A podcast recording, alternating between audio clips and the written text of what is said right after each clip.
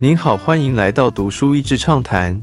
读书益智畅谈是一个可以扩大您的世界观，并让您疲倦的眼睛休息的地方。短短三到五分钟的时间，无论是在家中，或是在去某个地方的途中，还是在咖啡厅放松身心，都适合。千金难买早知道，No regrets 是许多人会选择的刺青。但很有趣的是，每年也有许多人之后后悔了，想要除去这些刺青，甚至花上比当时刺的时候多十倍的时间与金钱。看似正能量满满的无悔口号，到底是可以激发人，还是其实忽略了这个人类共同经验可能的价值？怎么解释人的行为？作者 Daniel Pink 写过很多畅销的书，他擅长选择一个非常通用的议题，例如 Drive 讲到人类内在驱动力从何而来，还有 When 讲到时机点是天注定还是个人可以做些什么。他总是会引用到许多心理或是社会研究的发现，试着用简单易读的方式分享出来，通常也会有可以实际行动的方法。为了探讨关于懊悔的议题，他和资料分析公司透过网络的力量，收集了数千份美国人的懊悔调查，试图在不同性别斜线、年龄斜线、种族斜线、经济状况的人们，了解大家对于懊悔的看法，以及最懊悔的事情是哪几种。这背后是人们根深蒂固的需要：需要稳定良好的生活品质，需要成长，需要良善，更需要爱。许多后悔背后核心的点是共同的。早知道应该努力点，早知道应该大胆冒险，早知道应该做对的事，早知道我应该主动联络。对于过去的编造，懊悔来自于人类独特的编造故事能力。我们不断的在回顾过去中强化或是重新编辑过去经历的故事，而对于没有走的那条路或是未知的以后。也同样编织着让我们自己相信的故事。这些故事跟现实的落差，常常就是负面情绪的来源。我们身在故事中，又是演员，又是编剧，还常常想要当导演，自然就有很多矛盾在当中。我很喜欢作者提到的其中两点：故事的方向。当这个故事的方向是把懊悔事件解读成对于个人人格的评价，那就很容易深陷其中转不出来。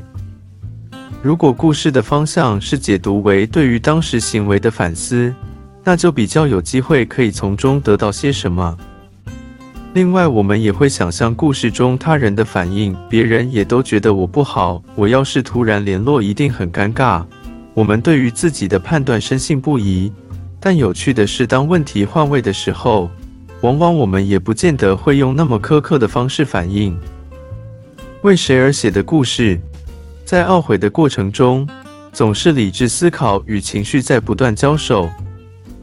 一般我们想象理智像是穿着黑袍的法官在判定是非，但越来越多研究发现，理智有时候更像是公关经理，帮着大老板提出合理的官方说法。那个大老板就是我们的信念，而信念很容易被情绪强化。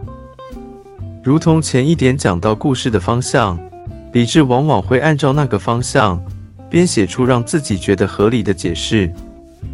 坦然后悔，然后前进。书中不同篇幅分享人们后悔的事情，读起来虽然很能想象当事人的难过或是羞愧，可是却意外的疗愈。人生不就是因为各种正面、负面经验所组成的吗？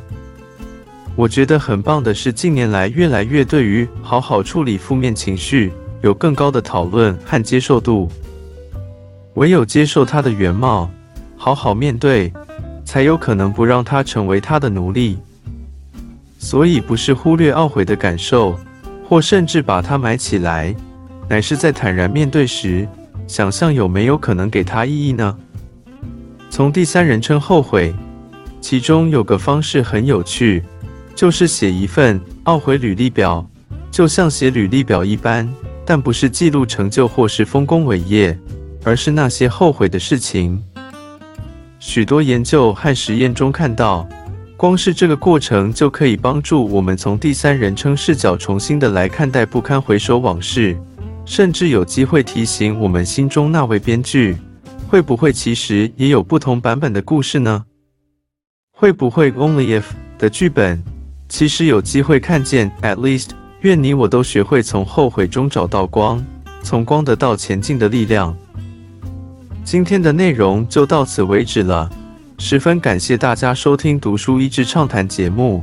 如果对我们的内容感兴趣，欢迎浏览我们的网站 dasheasy 点 net，或是关注我们的粉丝团读书益智，也可以分享给您的亲朋好友。欢迎继续关注我们下一期节目，下次见。